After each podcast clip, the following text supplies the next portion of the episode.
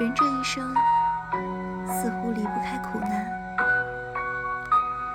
我们仿佛成了一株尚未成熟的小树苗。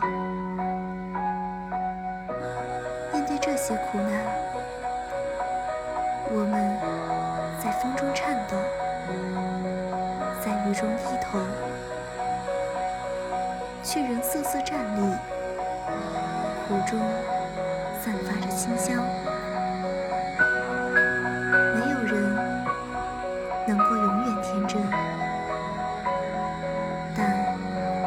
所有细微之下，都隐藏着春暖花开、冰面破裂的巨响。